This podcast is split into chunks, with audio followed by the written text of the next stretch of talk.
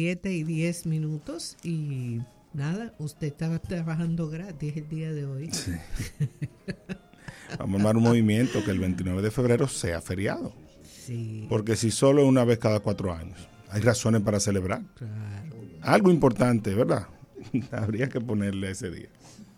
Bueno, brevemente comentar que el, se dio una reunión del CARICOM sobre el tema Haití y de inicio se llegó a un acuerdo donde Ariel Henry, que está como primer ministro, presidente interino, se compromete a que se celebren elecciones en Haití antes del 31 de agosto del 2025, o mejor dicho, a más tardar el 31 de agosto.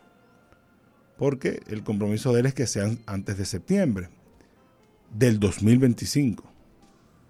Hay que recordar que había un compromiso inicial de que esas elecciones se celebraran el año pasado con el propósito de que este 7 de febrero que pasó asumiera un gobierno democráticamente electo, lo hemos comentado aquí. Pero como eso no se realizó, una gran parte de lo que tiene caldeado los ánimos en Haití es precisamente el que no se hayan celebrado esas elecciones. Ya parece que se han calmado las cosas, se han calmado bastante, sobre todo con esta intervención del CARICOM, que tiene mucha ascendencia sobre Haití, esa eh, comunidad de, países caribeños, porque la mayoría de ellos de esos países siempre han sido pro Haití, en el sentido de que en los eh, foros internacionales han defendido constantemente las posturas de los gobiernos haitianos. Entonces, en este caso, esta reunión que se da eh, del CARICOM analizó el tema, involucró al presidente de Guyana, que adicionalmente funge ahora mismo como presidente de Consejo de Seguridad de Naciones Unidas y también contó con una participación importante de Lula da Silva. Eh, me parece que no de manera presencial, sino que envió un mensaje donde hacía un llamado a la comunidad internacional y hacía un llamado a Haití también a que eh, llegaran a algún tipo de acuerdo. Y de inicio el acuerdo es extender este mandato de Ariel Henry de manera interina hasta el 2025.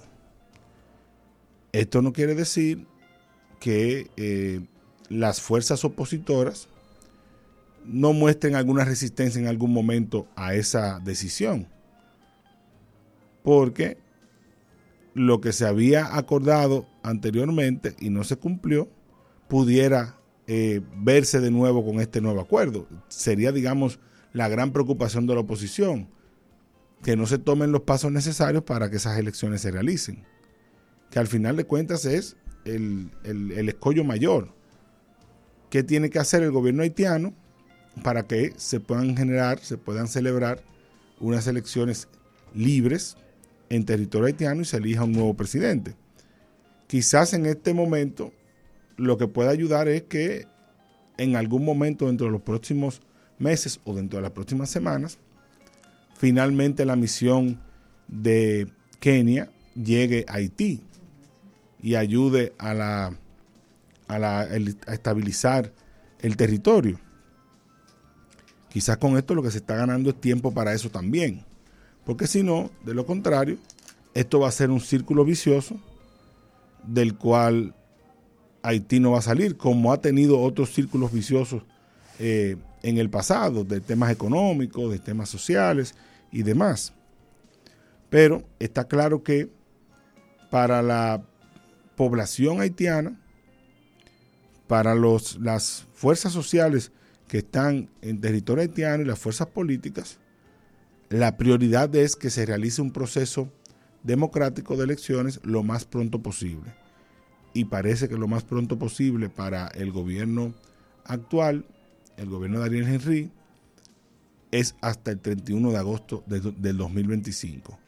Porque está claro que hay que tomar muchas, eh, hacer mucho trabajo operativo para eso, comenzando con el tema del registro civil haitiano, de ese padrón de electores que no genera confianza. Pero además están los, demás temas de eh, recuperar el territorio, el control del territorio, para que no haya lugares donde no se realice el proceso electoral. Pero bueno, de inicio me parece una noticia que tranquiliza a los sectores opositores, tranquiliza a las fuerzas políticas que habían estado protestando y que pudiera generar unos cuantos meses de tranquilidad suficiente para que finalmente esa misión de Kenia llegue a territorio haitiano y haga la tarea que le corresponde, la que le mandó el Consejo de Seguridad de Naciones Unidas.